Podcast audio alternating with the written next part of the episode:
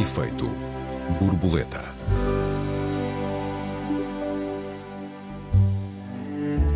Agora chamamos-lhe Flick Flack, mas o seu nome é Mentira. Consagradas as fake news, os políticos nem por isso abandonaram as técnicas mais tradicionais, como por exemplo prometer, ameaçar, garantir e depois ficar quietinho. Devemos deixá-los passar. Bem-vindos a mais um Efeito Borboleta. Eu sou o Joel Neto. Eu sou a Raquel Varela, bem-vindos. Olá Raquel, boa tarde. Raquel em viagem, pedimos desculpa aos nossos ouvintes por alguma dificuldade de comunicação que haja. Deixa-me ler-te o que eh, José Miguel Judice uh, escreveu há, uns, uh, há umas semanas no Expresso, embora com certa ironia, deve, deve dizer-se isso. A institucionalização da mentira, da falsa verdade, da estratégia baseada na falta de provas, não é defeito de caráter, ou ao menos não se define por isso. Realmente é, sobretudo, a declinação do velho instinto do struggle for life, darwiniano, que permitiu à raça humana sobreviver pela destruição dos concorrentes não iminídeos. Raquel, é isso que a mentira em política é? Uma compreensível estratégia humana de sobrevivência e não um sinal de defeito de caráter? Olá, Joel. Um, eu, não, eu não sei, eu tenho muita dificuldade em assumir que se trata de algo uh, que nós podemos alocar à natureza humana. Pelo contrário, tenho visto sistematicamente uh, ao longo da minha vida e do meu trabalho que a maioria das pessoas uh, luta todos os dias para viver com seriedade no meio de um mundo de aparência e de mentira, não é?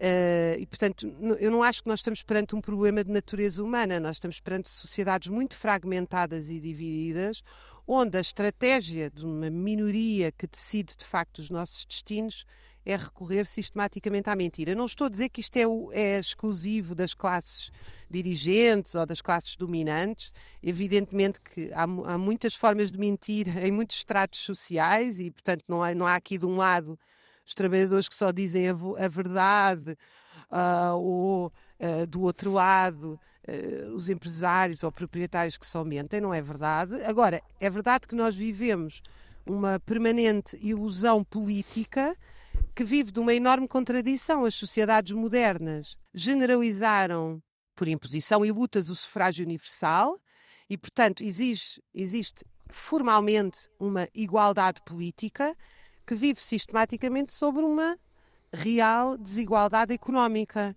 Isso leva, uh, quanto a mim, está na origem, ou contribui, para dizer de forma mais correta, a generalização da mentira como política, que é muito agravada pelo facto da política se ter transformado em, em um exercício de profissionais da política e não um exercício político, digamos assim, democrático que toda a gente exerce.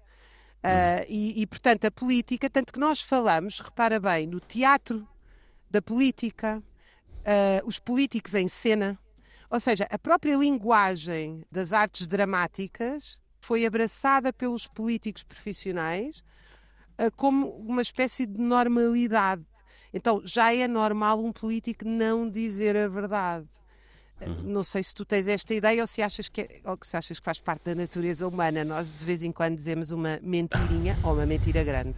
Já vou tentar responder essa, essa pergunta. Eu, quer dizer, vale a pena dizer aos nossos ouvintes que nós estamos a, a, a conversar a propósito do uh, flick-flack de uh, Miguel Albuquerque na Madeira. O que é que foi este flick-flack? Foi, enfim, a aceitação de governar, a aceitação de formar governo uh, sem maioria absoluta, depois de reiteradíssimas ameaças de que não governaria uh, sem maioria absoluta. Entretanto, Miguel Albuquerque podia tentar ah, uma coligação pós-eleitoral ou um acordo parlamentar com o Chega ou com o PAN uh, e uh, escolheu o PAN, que uh, também está mais ou menos demonstrado, tanto tanto no continente como nos Açores, como na Madeira, é um partido disponível para, eh, para eh, favorecer ou facilitar a formação de governos à esquerda, à direita, ou, ou seja onde for. O que também obedece a um flic-flac do plano, que era do um PAN. partido, que era um partido, agora PAN-PAN, afinal não é de esquerda nem de direita, é mesmo de direita, ou fez todo, quer dizer, Não, o é, o espaço não foi só do PSD. Ah, sim, digamos que o espaço do ecologismo está hum, por eh, mais livre à direita do que, do que à esquerda e, portanto, é o espaço por onde o PAN escolheu crescer. Vale a pena, no entanto, dizer que a mentira está institucionalizada em todos os quadrantes, em todos os partidos da, da extrema esquerda à extrema direita ou, ou vice-versa. Aliás, o, o governo da República, supostamente de centro-esquerda, porventura de centro-direita, diria a Raquel, e provavelmente bem, tem sido pródigo na, na, na, na mentira. É, é, basta recordar-nos, por exemplo, de todo o dossiê TAP, que tem sido um desfile de mentiras do princípio ao fim, e nem sequer falo apenas do, do inquérito, da fase do inquérito, uh, que chegou a haver alguma obscenidade no uso da mentira. Uh, mas quer dizer, agora, por exemplo, a TAP até pode ser nacionalizada na totalidade, inclusive levando o erário público a acabar prejudicado em mais de 2 mil milhões de euros, e isto uh, sob égide de um governo presidido pela mesma pessoa que há uns anos comparava os aviões da TAP às caravelas. Portanto, Quer dizer, a mentira existe desde sempre e sim, ela é parte da natureza humana. Uh, quanto a isso não há dúvida. Agora, a política hoje, uh, ela existe desde sempre e existe desde sempre na política. Mas a política hoje é sobretudo um, retórica e comunicação. Eu creio que a política hoje é mais retórica e mais comunicação do que alguma vez foi. E, portanto, inevitavelmente, uh, a mentira é hoje uh, preferencial um, eh, mais evidente do que em qualquer outro uh, momento da história, da história. Quer dizer, e também é um, cada vez mais difícil de detectar a mentira por razões tecnológicas, mas também e, e por razões técnicas, digamos assim, Uh, e porque há cada vez mais uh, fontes para cruzar e porque há cada vez mais uh, comentadores e mais opinadores e mais líderes de opinião disponíveis para fazer o spin da mentira de modo a fazê-la passar. Um, e também porque nós estamos a perder capacidade de escrutínio, tão familiarizados que estamos um, com, com a, a, a mentira. Portanto, eu acho que há cada vez mais mentira e que ela é cada vez mais difícil de determinar, mesmo que para quem esteja atento ela seja uh, cada vez mais uh, evidente. Ela é cada vez mais difícil de determinar, ou pelo menos é cada vez mais difícil de validar ou de provar, de comprovar em sede de, de, de debate. E, e prova desde logo uh, a linguagem. Uh, nós chamamos-lhe flic-flac agora, quer dizer, mas não é flic-flac. Flic-flac é um eufemismo, trata-se de uma mentira. E no caso de Miguel Albuquerque, uh, é, uma, é uma mentira assumida, porque Miguel Albuquerque uh, simplesmente aceitou a ideia, aliás, exprimiu textualmente a ideia de que tinha feito uma chantagem sobre o eleitorado. E para ele, isso é normal. Quer dizer, nem se sentiu a necessidade de justificar esse, esse, essa chantagem. Simplesmente foi aceite que era uh, uma chantagem. Quer dizer, e isto uh, é um olhar que está completamente institucionalizado. No outro dia, um comentador da CNN referiu-se à, à ação de Miguel Albuquerque nestes termos. Os políticos estão à procura de novas formas de fazer política coisa que ele compreendia perfeitamente. É perfeitamente natural usar a mentira como uma nova forma de fazer política. Quer dizer, isto é o grau zero. Isto não é uh, imoral. Isto, no fundo, é o triunfo da amoralidade, que é o terreno sobre o qual se uh, facilmente, mais facilmente graça a suprema uh, imoralidade. Não sei o que é que pensas sobre isto, Raquel. Olha, inclusive a própria noção de mentira ela está questionada, ou seja, uh, muitas vezes uh, os políticos mentem e dizem que não mentiram, chamam, chamam-lhe inverdade, uh, dizem que se tratou de alterações que não estavam previstas quando estavam exatamente previstas. há também graves omissões que na verdade são mentiras. O problema aqui é que as balizas do que é verdade e do que é mentira submersos, por um lado, numa crise de valores que eu acho que abraçou E numa eh, ausência esta de ideia compromisso moral. não é? pós-moderna. Uhum. E numa ausência Sim, de não, compromisso e, abra- moral. e o abraço desta ideia pós-moderna de que a própria verdade não existe. Mas, mas ó Joel, eu também tenho medo que a resposta a isto seja cada vez mais, em vez de se assumir que existe uma crise entre representantes e representados e uma crise da própria ideia da política e da nossa relação com o Estado, se começa a achar que se trata tudo de um problema de fake news e que a forma de controlar isto é regular o Estado ainda mais eh, introduzindo a censura nas redes sociais, eh, nos jornais, nas, eh, nas publicações em livros. Tenho muito medo que a forma de, de se contrabalançar a desilusão com a mentira sistemática seja reforçar ainda mais a crise entre representantes e representados, dando poder ao Estado para intervir, onde nós é que temos que decidir de que forma, evidentemente, Sim, eu partilho também da tua, da tua preocupação, mas isto tem que ver precisamente com uma, um empobrecimento da massa crítica ahm, do eleitor, que é muito conveniente para as elites, que é muito conveniente para, para o poder, mas é também resultado de um divórcio do eleitor com, com a coisa pública.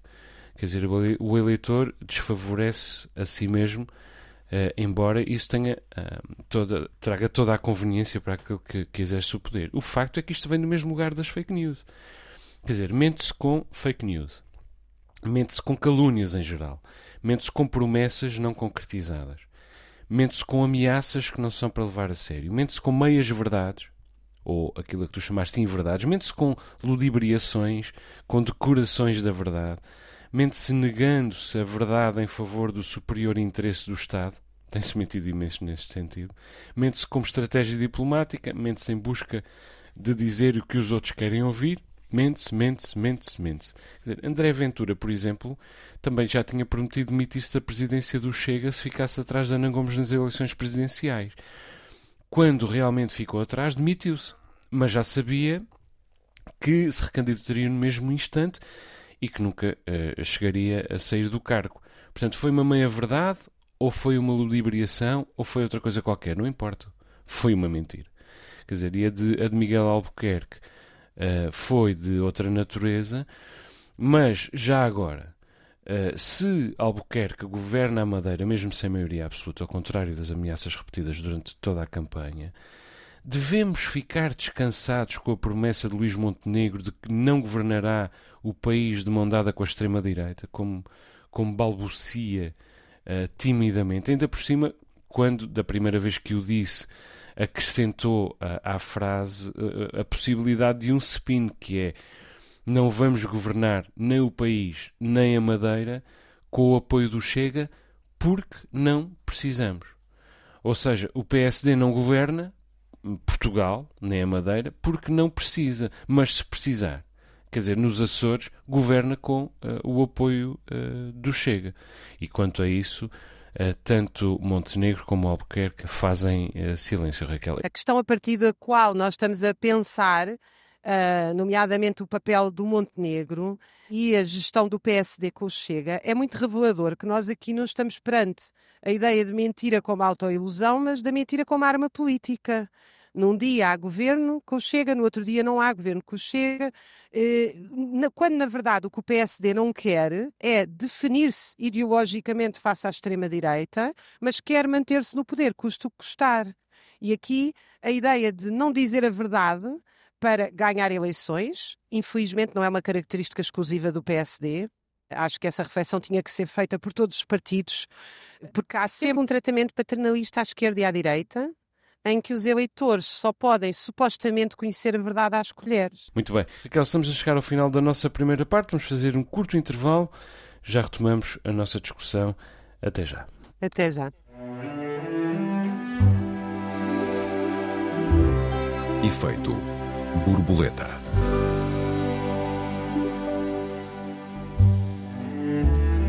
Efeito borboleta, segunda parte. Esta semana discutimos a mentira em política. Raquel, neste início de segunda parte querias falar de autoilusão e psicanálise. Então, uma das descobertas centrais que a gente às vezes aqui convoca muitas vezes e não tem tempo de se calhar de explicar é um, a ideia de que uh, uma das, enfim, das, dos avanços mais revolucionários do Freud e de toda, todo o pensamento da psicologia uh, na viragem do século XIX e nas primeiras décadas do século XX foi a paulatina consciência de que haveria um, e há uma parte de nós uh, que não é explícito. Para se tornar explícito, nós precisamos de vocalizar, de comunicar, de falar. Aliás, um bocado a, a terapia do divã chamada, enfim, que as pessoas conhecem popularmente como terapia de divã, não é? A ideia de que as pessoas comecem a falar. Porquê?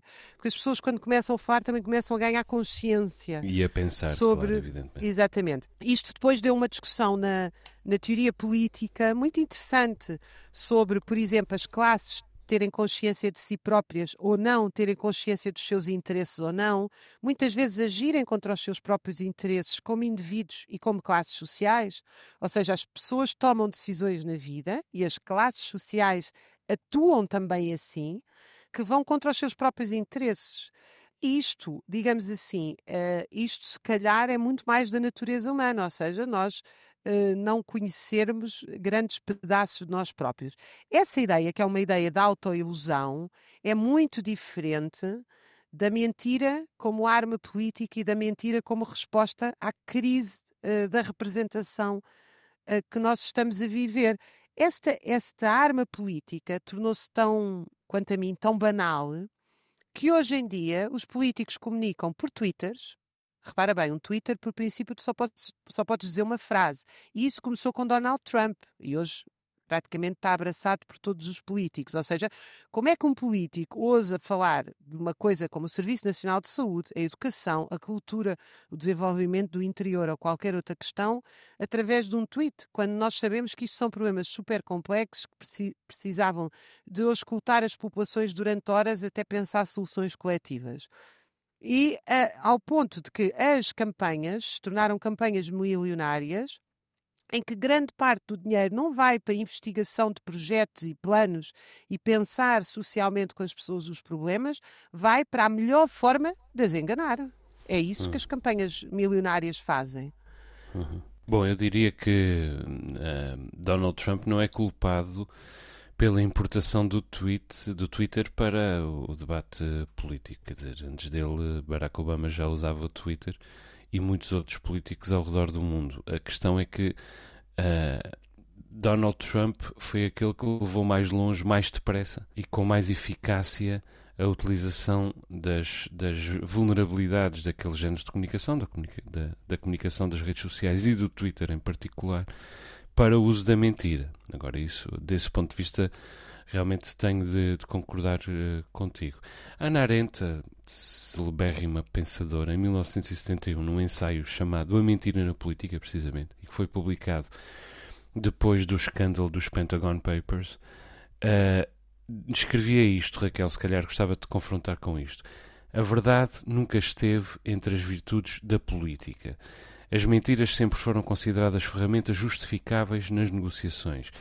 Quem reflete sobre estas questões só pode ficar surpreendido com a pouca atenção que tem sido dada na nossa tradição de pensamento filosófico e político ao seu significado, por um lado, para a natureza da ação e, por outro, para a nossa capacidade de negar o que quer que seja, tanto em pensamento como uh, em palavra. Isto não está muito longe daquilo que tu disseste, Raquel. Por um lado, a capacidade de, de autoilusão, e por outro o facto de a mentira verbalizada transformar a, a própria ação. Em regra, não se escrutina a mentira, não se pensa sobre a mentira, não se reflete sobre a mentira, não se combate a mentira. Isso, Raquel, é extraordinário, porque, quer dizer, se alguma coisa a história nos ensinou, foi que devíamos escrutinar, combater, resistir à mentira. E agora vemos de novo abraços com uma crise uh, populista, um recrudescimento da extrema-direita, ainda por cima a nível global, e perguntamos como é que isto aconteceu uh, outra vez. Uh, a minha proposta de resposta, digamos, é esta, porque mais uma vez deixamos de passar, deixamos de passar, disseminar-se e crescer a mentira como algo natural na atividade política. Isto é, como algo natural na atividade da polis, como algo natural na gestão da vida em sociedade. David, David, Livingston, David Livingston Smith tem um, um, um, livro interessante sobre o assunto chamado Por que Mentimos? Os Fundamentos Biológicos e Psicológicos uh, da Mentira. Eu só tenho a edição brasileira, não sei se há a edição portuguesa, mas o que ele diz é que as mais longas e mais poderosas carreiras políticas assentaram precisamente na mentira. Uh, os políticos uh, mais bem-sucedidos são, em regra, egocêntricos, costumam ver-se como messias, mentem mais vezes, mentem com mais convicção e, portanto, mentem melhor uh, do que os outros e por isso não só ganham mais poder, mas conseguem conservá-lo durante uh, períodos uh, mais longos. Bom, eu diria que Maquiavel já o havia enunciado logo no século XVI, embora talvez mais sofisticadamente do que isto, Raquel. Não sei o que é que tu pensas sobre isto. Eu acho é que o fator educação aí é um fator central. Ou seja, a melhor forma, há duas formas, quanto a mim, de se combater a mentira. Bom, primeiro é, desde logo, reconhecer que existe mentira e existe verdade.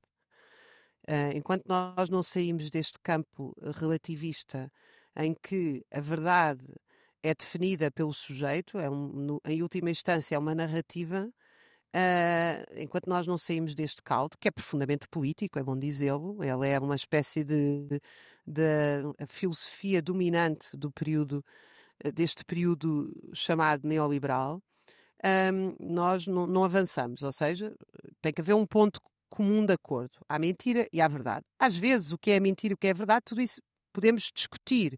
Agora, o que não podemos é chegar a um ponto em que dizemos que isto é tudo, é o sujeito que define o que é que é verdade e o que é que é mentira. Não. Há uma verdade exterior a nós e isso tem que ser uh, reconhecido. Sim, a As minha verdade não pontos. é a tua verdade. Exato, não, isso não pode ser, quer dizer, existem verdades uh, uh, que são exteriores a nós, são verificáveis. Ou melhor portanto... ainda, para, para citar António Costa, aquilo que alguém julga ser a sua verdade, como, como António Costa disse em Mas relação é, Evidentemente que nós temos um olhar subjetivo sobre as coisas, não é? Claro. Uh, e que parte da nossa ideologia, de, do nosso local de nascimento, da nossa origem, da nossa família, dos nossos valores, tudo isso condiciona a forma que olhamos o mundo. Foi Hitler que invadiu a União Soviética, não foi a União Soviética que invadiu a Alemanha. E, portanto, há aqui balizas cronológicas e factuais que não podem ser sistematicamente postas em causa, sob pena de nós nem conseguimos encetar um diálogo. Eu acho que depois vem, partindo dessa premissa, que é essencial, vem as duas formas de combater. Eu acho que uma é começar a haver um pensamento político de quem esteja interessado na verdade. E evidentemente que nós não estamos todos interessados na verdade quem está no poder não está interessado na verdade, aparentemente, não é? Agora, a mim o que me incomoda muito é, por exemplo, ver. Vou dar exemplos concretos. Abre-se uma discussão à direita uh, sobre determinado tema, ou sobre o centro, ou o extremo centro, como o Tariq Ali gosta de chamar, que eu acho que é uma ótima, é uma ótima visão. E a esquerda muitas vezes, que deveria ser quem estaria interessado na verdade, não numa esquerda, vou falar assim, numa oposição democrática em geral, encolhe-se, por exemplo, o Chega vem a campo e diz viver do rendimento mínimo é, eh, é só é um bando de preguiçosos e tal. E a esquerda diz não, somos todos iguais. Nós não somos todos iguais. E evidentemente que pode haver mecanismos em que as pessoas, ao final de tanto tempo não trabalharem, chamam preguiça a coisas que são depressão, uh, destituição moral completa de, de olhar o mundo. Uh, agora, porque, mas porquê é que há rendimento mínimo? Porquê é que há desemprego? Porquê é que, porquê é que é preciso determinadas pessoas estarem desempregadas e não têm direito a um trabalho criativo? Ou seja, nós assumimos sempre que em resposta a uma mentira nós vamos, nós contrabalançamos, como dizia a música que eu pedi para tocar ainda agora, uma mentira sincera. Ora, uma mentira sincera continua a ser uma mentira, infelizmente. E, portanto, eu acho que a nossa falta de vontade de olhar os problemas também nos leva a contrabalançar a uma medida bruta uma medida sincera. E nós nunca saímos daqui, não é? Nunca saímos do que é que nos aproxima mais uh, da verdade. A segunda é a educação.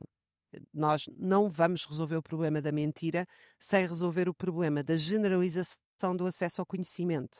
As pessoas não podem ser convencidas da verdade. Elas têm, têm que temos que lhes demonstrar e temos que lhes dar meios de aceder à verdade. Não é simplesmente argumentos de autoridade. Ah, se é um cientista, está a dizer a verdade. Se é um político, está a dizer a mentira. Não. Às vezes há um cientista que diz mentiras e um político que diz verdades. Nós não podemos eh, diminuir as pessoas a este ponto. Nós temos é que lhes dar instrumentos delas identificarem a verdade e a mentira. Uhum. E é curioso que o, que o processo fisiológico da mentira é muito complexo. Um, estive a ler sobre ele. O essencial acontece no neocórtex, que é onde acontece tudo o que é uh, sofisticado, como a linguagem uh, e a consciência. Uh, e o nosso cérebro está programado para, posto perante uma questão, dar sempre a resposta mais rápida, que por definição é a resposta verdadeira. Portanto, para mentir, o nosso cérebro precisa primeiro de eliminar a informação correta, depois de procurar uma alternativa que lhe pareça plausível e, finalmente, de estruturar essa alternativa uh, numa resposta. É muita coisa uh, para fazer em pouco tempo. Por isso, as mentiras são normalmente mais demoradas, mais difíceis de uh, elaborar. Dá trabalho mentir. Um, e a verdade, no entanto, uh, como temos repetido ao longo deste programa, aliás, é que a mentira sempre fez parte da política e catalisou grandes movimentos e grandes acontecimentos históricos. Destruiu povos inteiros e também resgatou nações, é preciso dizer. Há muitos, muitos exemplos disso, de como destruiu uh, povos inteiros, desde o, o mítico cavalo de Troia, mas quer dizer, passando por toda a história medieval e moderna e nos últimos 50, 150 eh, anos, eu diria, uh, grandes triunfos da mentira. O caso Dreyfus. Uh, a propaganda nazi, uh, pré-Segunda Guerra Mundial, imputando aos judeus todos os desequilíbrios da, da Alemanha e da Europa. A mentira da indústria tabaqueira, assegurando que o tabaco não fazia mal. Uh, e, aliás, a conivência dos Estados com essa mentira interessados em uh, impostos, a crise dos mísseis de Cuba, o caso Watergate, o caso Monica Lewinsky. Eu não fiz sexo com essa mulher, Miss Lewinsky. I did not have sex with that woman, Miss Lewinsky. As armas de destruição maciça que justificaram a invasão do Iraque e que afinal, como se sabe, não existiam. O roubo, uh, putativo, suposto roubo das eleições de 2020 a Donald Trump e ainda estamos à espera, aliás, de saber qual foi a maior de todas as mentiras na, eh, em torno da pandemia da, da Covid-19. Portanto, isto só para termos uma ideia de como a mentira catalisou uh, o avanço ou o recuo da história em diferentes, uh, em muitas e diferentes circunstâncias ao longo uh, dos últimos 150 anos da, da, contemporaneidade, digamos assim. Não sei, Raquel, ouço dizer também que o mundo académico também... uh, de que fazes parte está cheio da mentira. Se calhar não devíamos falar apenas dos políticos. Claro, evidentemente, quando nós temos e, e não, e não as enfrentamos, quando nós temos financiamentos que condicionam a investigação, quando nós temos uma precariedade generalizada, quando nós temos métodos de trabalho competitivos, uh, não há realmente aqui uma promoção de, pelo menos de, uma, de, um certo impedimento na busca da verdade, não é? Quando nós temos uh, alunos a quererem fazer determinadas áreas de estudo e progredir, alunos, investigadores, quando eu penso em alunos, enfim, todos somos alunos a vida toda, felizmente, no mundo académico, deveria ser assim mas mesmo pós-doutorandos, etc., querem seguir determinadas áreas e são pressionados para não seguir essas determinadas áreas, evidentemente, por isso é que eu digo que a pior coisa que podemos fazer, a seguir, a começar com teorias uh, pré- uh, modernas e pré-científicas, uh, de, de, enfim, coisas completamente disparatadas, é fazer, é chegar ao outro lado e dizer se é cientista, então tem um selo de verdade.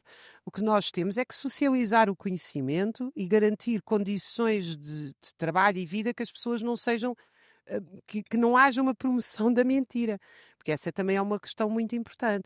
Agora, eu gostava de, enfim, de recordar que existe uma conquista revolucionária burguesa e liberal que que faz parte das ordens constitucionais modernas, que é o mandato revogável. Isso, aliás, foi uma conquista, enfim, da Revolução Francesa e análogas, eh, nas, nas viragens do século XVIII para o século XIX, que era a ideia contra o rei todo-poderoso, contra as ordens religiosas todo, todo-poderosas, dizer uh, quem mente sai do poder. Essa é a ideia do mandato revogável. Propôs fazer um programa político, não o cumpre, é, não o cumpre é afastado.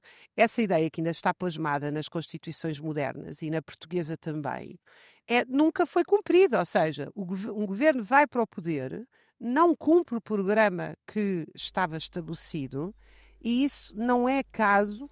É que nem sequer se questiona, não é? Exato. É Eu acho que, aliás, a maioria das pessoas nem sabe que está lá isso. Ou seja, o que o mandato tem que, que o mandato é revogável se a pessoa não cumpre o programa. Uh, o que é absolutamente espantoso sobre esta ideia de que os governantes são donos do poder e não representantes do poder. E, portanto, na verdade, não têm que prestar contas, porque é disso cada vez mais é disso cada vez mais que se trata. Eh, é que há uma ideia de que uh, o poder é, é, do Estado, o Estado é de quem assume profissionalmente a política e todos nós somos uma espécie de figurantes chamados a pagar impostos e, enfim, de quatro em quatro anos, ir garantir que há uma legitimidade aparente de algo que, na verdade, não nos diz respeito no nosso dia a dia. E isso é que tem que ser invertido, ou seja, nós não vamos conseguir acabar com a mentira quando nós próprios não começarmos a exercer a verdade. Hum. Eu devo dizer-te, Raquel, creio que já falei nisso aqui, que na, na, minha juventude insana tive uma participação política aqui há uns anos, como autor de um programa eleitoral e do governo. E eu Isso foi creio... um momento de insanidade. De insanidade total. E devo, devo dizer-te. Ao menos no momento tenha... a ti próprio. devo dizer-te que tenho a firme convicção de que nem um único dos deputados, dos candidatos a deputados em, em nove círculos eleitorais, que são os círculos das Ilhas dos Açores, nem um único deles leu o próprio programa porque se, se candidatava. Creio, creio não arriscar demasiado ao dizê-lo. Bom, de, há bocadinho estava a falar do passado. Uh, nós ainda temos aqui três minutos. É, vale a pena dizer que a mentira nem sempre foi uh, perpetrada uh, em favor do mal. Quer dizer, desde logo o próprio Velho Testamento já o prevê e de alguma forma o legitima quando permeia Jacó por ter mentido ao pai depois de já ter ludibriado o irmão com mentiu ao pai, digamos, uh, exigindo a progenitura vestindo-se com peles para parecer o irmão, que era mais cabeludo, o irmão Esaú, quer dizer, ludibriou, o irmão trocando um prato de lentilhas pela primogenitura e com isso Deus fê-lo pai uh, das doze tribos de Israel.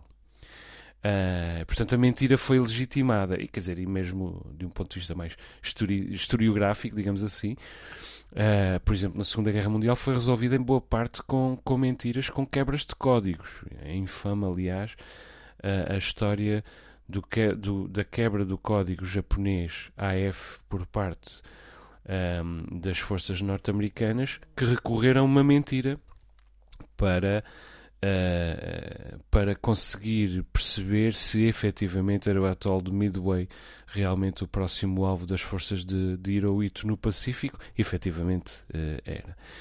Temos só mais um minuto e meio, Raquel. Talvez venha de histórias assim, Raquel, a ideia de que a lógica de que no amor e na guerra uh, vale tudo.